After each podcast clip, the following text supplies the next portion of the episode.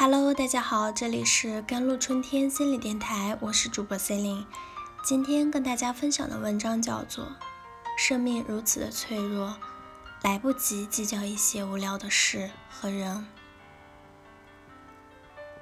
你可能没有听过垃圾人定律，当正常人遇到垃圾人，是不可以用正常方式去回击和反应的。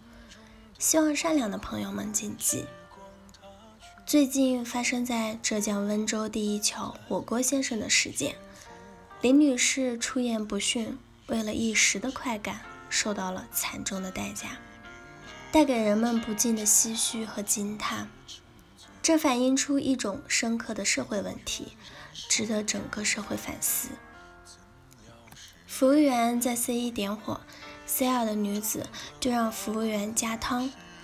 林女士说：“喂。”那个谁，赶紧快来，快来给我加汤，烧干了怎么吃啊？服务员看了眼，说：“锅里还有水啊。”说完这句，服务员给 C 一的端了锅底，随后才回来给林女士加汤。因为晚了点，加汤的时候，林女士很不高兴，冷哼：“你怎么这么慢？服务态度这么差，把你店经理叫过来。”我要投诉你！林女士狠狠地瞪了服务员，这让服务员也很恼火。服务员不高兴地回道：“不要把你的那种心情带到我的工作当中来。”服务员并没有把经理叫过来。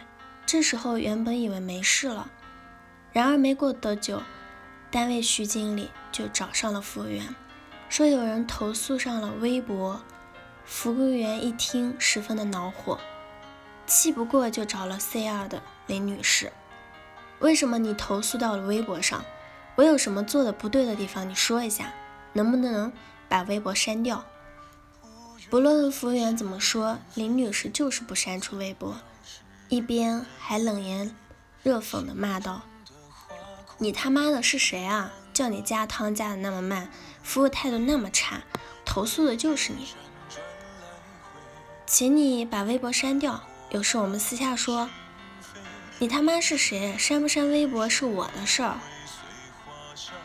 服务员受到侮辱，非常的气愤，一时间失去了理智，去了开水间，用塑料袋盆接了九十九度的开水，冲到林女士的身边，从头上淋下去，滚烫的热水从林女士的头部。遍布上身，肩膀、胳膊瞬间通红一片，不停地发出凄厉的惨叫声。几分钟后，警方和救护车均已赶到现场，警方不费吹灰之力便将凶手逮捕了，而林女士却因此付出了惨重的代价，全身百分之四十二的重度烫伤，年貌美丽的她被毁了容。这件事仅仅起因于一次微不足道的事情。有人说凶手太凶残，也有人说林女士自找的。记得有一个好友曾经跟我说过，现在的中国遍地的戾气。诚然，这遍地的戾气也不知道是何时开始悄然而生的，而且一直在加剧。二零一四年的夏天，麦当劳杀人案那个受伤害的女子一定没有听过垃圾人定律。当正常人遇到垃圾人，是不可以用正常方式去回击和反应的。希望朋友谨记。一对情侣晚上在餐馆吃饭，漂亮的女友被隔壁的醉汉吹口哨，男友说：“反正吃完了，咱走吧。”女友说：“你怎么这么孬种啊？你是不是男人？”男友说：“犯不上跟流氓较劲。”女友急了，骂完男友又过去骂那群醉汉，结果醉汉闻上来开打，男友被捅了三刀，在医院抢救无效死了。临死问了女友一句话：“我现在算男人了吗？”还有去年底。一位三十四岁的外企海归精英开大奔，在北京大悦城地库跟人为变道起争执，被对方乱刀砍死。现世道真的很恐怖，你都不知道那么多的人为何戾气如此的重。悲剧往往就是一念之差。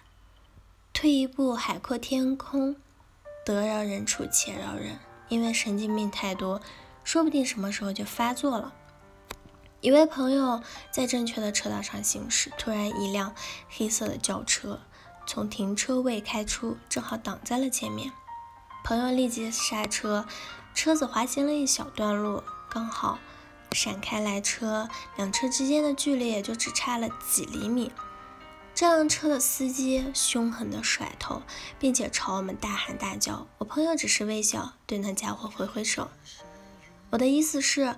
我朋友表现得很友善，于是我问他：“你刚才为什么那么做？那家伙差点毁了你的车，还可能伤到我们。人生短暂，绝对不要浪费心思和精力在这些事上。生活中遇到这样的人，一笑而过。生命如此的脆弱，最好的敬业境界就是谁会和垃圾一般见识。”好了，以上就是今天的节目内容了。咨询请加微信公众号 jlct 幺零零幺，或者添加我的手机微信号幺三八二二七幺八九九五。我是 C e l i n e 我们下期节目再见。